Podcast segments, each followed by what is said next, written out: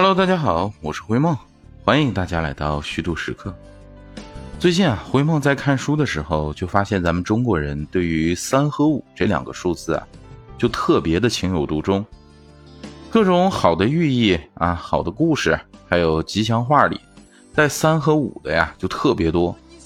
你看哈，咱们随便数一数，咱们说新婚燕尔这种大喜事儿呢，就可以叫做三星在天。啊，对人表示尊敬叫做三遇三信，招待客人周到呢，说叫三茶六饭啊，特别有诚意的邀请呢，又叫三顾茅庐，非常幸运啊，叫三生有幸。哎，你看三，这是不是特别多？那说完三，咱再来看看五，五也差不多。在新年的吉祥话里啊，就有个五福临门啊，结婚祝福里呢，也有五子登科。形容颜色好看呢，叫五光十色啊；形容这个事儿精彩啊，叫五彩缤纷。而且咱中国人呢，还特别喜欢用五作为一个技术单位，去总结和涵盖这个各种的人生哲理啊什么的。比如说儒家的根本信条啊，就是仁义礼智信，叫五常；伦理里呢，亲疏远近，叫天地君亲师。这形容人间的百般滋味啊，也能概括成五个字儿。叫酸甜苦辣咸，那这五味呢，可以算得上是构成我们绝大多数吃的东西的最基础的味道了。所以啊，咱们就用个几期节目来聊一聊这人生五味。这第一期呢，咱们就先来聊一聊辣。你说这酸甜苦辣咸，明明排行第一的是酸，为啥灰梦在这五味里头一个要说辣呢？哎，这里边啊，还真有点灰梦的小私心。咱们以前呢，对国人的口味分布啊，有这么一个大概的划分，什么呢？就是南甜北咸东辣西酸。而灰梦在哪儿啊？我在重庆啊，重庆是祖国的西南，对不对？啊，所以必须得先说辣。那估计听到这儿呢，又把手机边各位啊给绕晕了。说重庆人爱吃辣啊，都知道。那你在重庆，你说先说五味里边的辣也没关系。但就像你说的，这重庆在咱祖国的西南，川渝之地，那都到蜀道难的位置了。和你说这个南甜北咸东辣西酸，不但可以说是毫无关系，甚至啊还是得南辕北辙。你咋还硬要扯到一起呢？而且把这地图摊开，你说的也不对呀。你说东边沿海的地方，整个数一遍，也没看到哪个省份特别能吃辣呀，是不是？所以你就在那瞎说，咱这辣呀，还真得就从这个事儿开始谈起。首先呢，我给各位说俩事儿。第一个呀，是我没说错啊，这咱传统的口味分布确实就是南甜北咸，东辣西酸。这另一个呢，你也没说错，这东边啊也确实没啥省份能吃辣的，反倒是越往西走，哎，这吃辣吃的越厉害。你看往西南看，湖南、重庆、四川，那都是吃辣的大省份。人不说吗？重庆叫不怕辣啊，湖南叫辣不怕，啊，四川叫怕不辣，这西北也不差呀。像陕西、甘肃这些也都是贼能吃辣的地方。这陕西八大怪里不就有这么一条吗？说油泼辣子是道菜。那这两个截然不同的答案咋还都是对的呢？哎，这事儿啊，还得从辣椒传入咱们中国这事儿开始。咱们中国呢，原来是完全不产辣椒的，人辣椒的老家呀是美洲的。也是随着哥伦布发现美洲之后，就把辣椒啊先带到了欧洲。那到了欧洲之后呢，又过了一两百年啊，都那都得算到到了明朝的嘉靖万历年间了，才由下海经商的这个人呢带回到了中国啊，在中国慢慢传播开来。那最早辣椒登陆中国的地方呢，就是这浙江那边啊，咱们东南沿海。可是这辣椒登陆之后啊，估计得有那么个百八十年，也没人敢吃。就是觉得这辣椒花挺好看啊，栽在花盆里当盆栽那么用。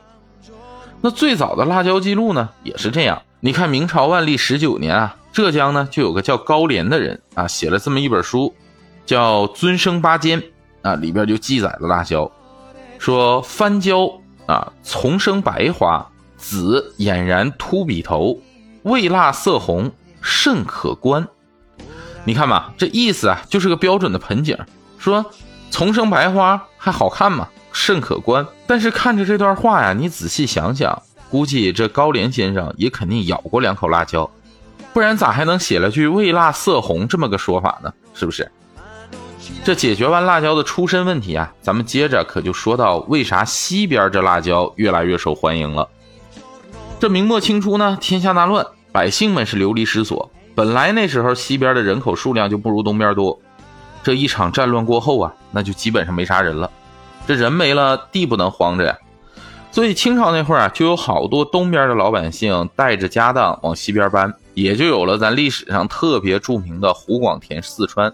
朋友们，那时候可没现在的火车、飞机、高铁、汽车，那搬家全靠两条腿。想搬到西边定居啊，可不是个一天两天的事儿。那基本上呢，就一路走一路停，啊，看到哪儿合适耕种啊，就有一部分人停留在哪儿定居。所以现在咱们生活在祖国西边各个省份的朋友啊，这往上倒腾几辈人，说不定都是东南沿海的祖籍。那咱搬到西边来住的前辈们，可就不像以前那样想吃到海鲜就能吃到最新鲜的海鲜了。咱都知道，这新鲜的海鲜呢是不用咋加工的，啊，要么清蒸啊，要么白灼，那就是一道美味啊。但到了内陆就没办法了啊，没有那么新鲜的食材了。那想吃海鲜解解馋咋整啊？老人不有句话吗？叫做要解馋，辣和咸。那所以啊，就往里加辣椒，啊加盐，做重口的，用辣椒这些重口味的东西啊，掩盖掉海鲜本身的那种腥味儿。那也就这么着啊，咱们西边的人民啊，就吃辣椒吃的多了起来了。这不，现在四川的方言里还要管辣椒叫海椒，那曲呢，就是从海外沿海过来的这么个意思。那你说这明清以前都没有辣椒，咱中国人是怎么吃辣的呢？毕竟“辣”这个字儿可是老早老早以前就有了。没有辣椒，咱们造字的先辈们是怎么创造出“辣”这个字儿的呢？哎，其实啊，虽然没有辣椒，但是啊，咱们中国人吃辣的历史还真不短。那用最近流行的话来说，辣椒其实只能算是咱们中国人吃辣的平替。那最早提到吃辣的是谁呢？说起来也是大大的有名啊，那是商朝的名相伊尹。伊尹在当上相国之前呢，他的主业是个厨子。随着主人家的女儿啊陪嫁，就陪嫁到了商汤家里。据说有一次呢，伊尹可能觉得这个商汤的名字叫汤，他就喜欢喝汤，所以精心炖了一碗汤，就让商汤来喝。商汤尝了之后啊，就觉得特别美味，于是呢就召见了他。这俩人一见面，伊尹就把做菜的理论和治国结合到一起，告诉商汤说：“你得用调和五味的烹饪理论来治理天下。”商汤一听不明觉厉啊，赶紧就让伊尹解释解释。这一解释完，哎，俩人投缘，啊，赶紧就给他封侯拜相。那伊尹呢，也就和商汤一起啊，后来平灭了夏朝啊，建立了商朝。所以这不还留下一个成语吗？叫治大国如烹小鲜。那在伊尹调和五味的这个理论里啊，就提到了一种口感，叫做辛，啊，也就是我们常说的辣。这也呀是古人最早关于辣的记载。那咱古代人到底是用什么食材来实现这个辛辣的呢？别着急，你听灰梦啊，慢慢给你摆一摆。咱们中国虽然没有辣椒，但是带着辣味的食物啊，那是绝对不少的。啊，咱现在有时候听老人讲一些老年间的话，不就有这么一句吗？蒜辣口，葱辣心，韭菜辣断脖子筋嘛。还有像花椒啊、生姜啊，这些都是带辣味的。那咱们中国最早记载辣味的食材啊，就应该是花椒。《诗经》里不就有“有椒其心”的说法吗？啊，屈原的《九歌》里也有花椒的记载。咱之前节目有一期讲情人节，不还讲了花椒一些小故事吗？说花椒是女孩送给男人孩的这个定情信物，而且这个古代对花椒真的非常喜欢。前两年就是挖掘出来的这个殷墟贵族的墓葬里啊，还发现了数量不少的花椒呢。这都能纳入陪葬品了，可见古人对花椒啊那是真的重视。那辛辣味道另一个重要的古老来源呢，就是生姜。哎，这俩呀都是咱们中国土生土长的植物，《论语》里不就提到吗？说不撤姜食，不多食，就是说孔子每次吃饭的时候啊，都得吃生姜，不然呢饭就吃不下，吃的就不多。你看咱圣人呢，也是个地地道道爱吃辣的主。那除了这两种东西呢，到了汉朝，张骞出使西域之后啊，就带回来很多西域的特产，其中一个就是现在辣味重要的来源蒜。那据说这蒜带回来之后啊，一下子就成了很多人的心头好。这《太平御览》记载呢，西晋八王之乱的时候，这皇帝司马衷啊，在前往洛阳避难的时候，天天吃饭就靠蒜下。据说就着蒜能吃两碗大米饭，还吃的还倍儿香。咱现在不也有句话吗？叫做吃肉不吃蒜啊，香味少一半嘛。那等到了魏晋的时候啊，在吃辣这件事上就又有了新玩法了。开始风靡一种新的佐料啊，叫胡椒。这唐代的药王爷孙思邈啊，就这样评价说：胡椒啊，味甚辛辣。这不单单吃的时候要用，喝酒也要用啊。魏晋时候不就有一个专门的这个酒啊，叫胡椒酒。哎，你说厉害不厉害？想一想，灰梦都想象不出那啥味儿。到了唐朝呢，那那大家都知道了，唐王李世民呢，也算是个混血儿。啊，有一部分是胡人少数民族的血脉，那受游牧民族的影响啊，整个唐朝人都比较喜欢吃羊肉。那为了掩盖羊肉本身的这种膻味儿呢，那在制作过程中啊，就要加大量的胡椒。当然了，这个时候啊，不论是羊肉还是胡椒，还都属于奢侈品，啊，只在贵族当中流传，甚至啊是贪官污吏的收藏品。这唐书里不就说吗？那查抄大贪官元载家的时候，发现了九百石的胡椒，这也不知道要吃到哪年去。那到了宋代呢，胡椒的产量是越来越大了，也就开始逐渐进入了老百姓的餐桌。那现在河南人民特别喜欢喝的胡辣汤啊，就是那时候创造出来的。那说了这么多大家熟知的辣的食材，哎，灰梦再给大家来讲一个不被那么大家所熟悉的辣椒的重要替代品——那茱萸。好家伙，是不是听到这个名字就觉得贼熟悉？小时候谁没背过王维的“九月九日忆山东兄弟”啊？“独在异乡为异客”啊，“每逢佳节倍思亲”，“遥知兄弟登高处，这遍插茱萸少一人”。这首诗啊是耳熟能详啊，朗朗上口。但你确定茱萸这个东西不是装饰品，是调味品？哎，还真是。你看唐代另一个诗人李琦啊，就在他的诗里。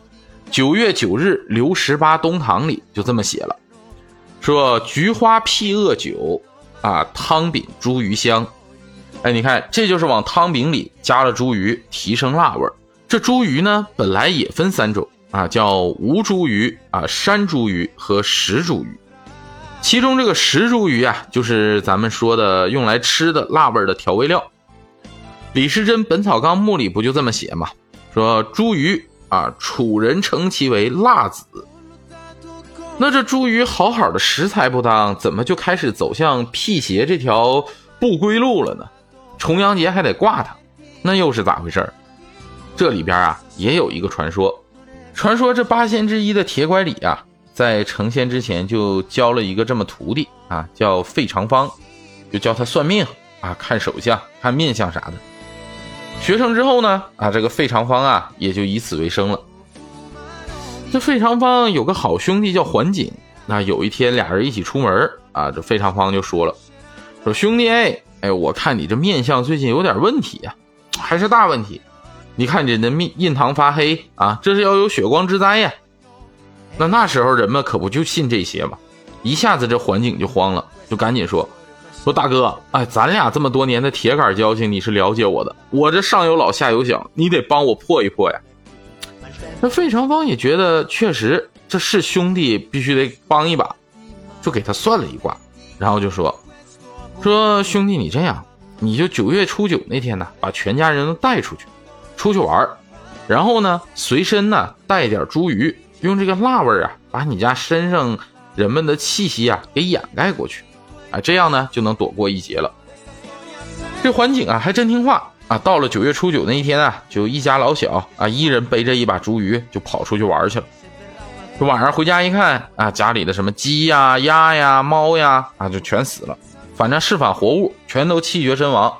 那这一家人呢，算是捡了条命啊。就这样，大家一传十，十传百，就说：“哎呀，费道长太厉害了，我们也要辟邪，以后咱每到九月九都挂茱萸。”啊，都辟邪。后来呢，重阳节九月九这个插茱萸辟邪这个事儿啊，也就传承下来了。不过说了这么多食材里啊，要说辣的最香啊，最让人喜爱的，那还得说辣椒。要不怎么辣椒一传进来，别的食材就都靠边站了呢？但这辣椒的辣味啊，实际上是人家辣椒的自我保护机制。在进化的过程中呢，为了防止动物啊把它的果实吃了，那特意分泌出这种辣味儿动物一吃，那被刺激的不行，那就跟针扎的一样。这样啊，就慢慢没有动物去吃它了，也能保证辣椒这种生物的繁衍。所以回到咱们今天的标题，哎，这辣呀。还真不是一种味觉，它应该算是一种经过刺激之后产生的痛觉。要不我们现在咋撞破一块皮，还要经常说叫火辣辣的疼呢？不过说到这儿，灰梦也是真心心疼辣椒三秒钟。这估计辣椒也是万万没想到，自己千辛万苦进化出来保护自己的机制，竟然成了人类餐桌上的挚爱之一。你说这不 乌龙了吗？是不是？好了，今天关于辣，咱们聊了这么多啊，人生五味啊，还有很多，所以啊，咱们接下来就找个空啊，接着聊聊其他这几位。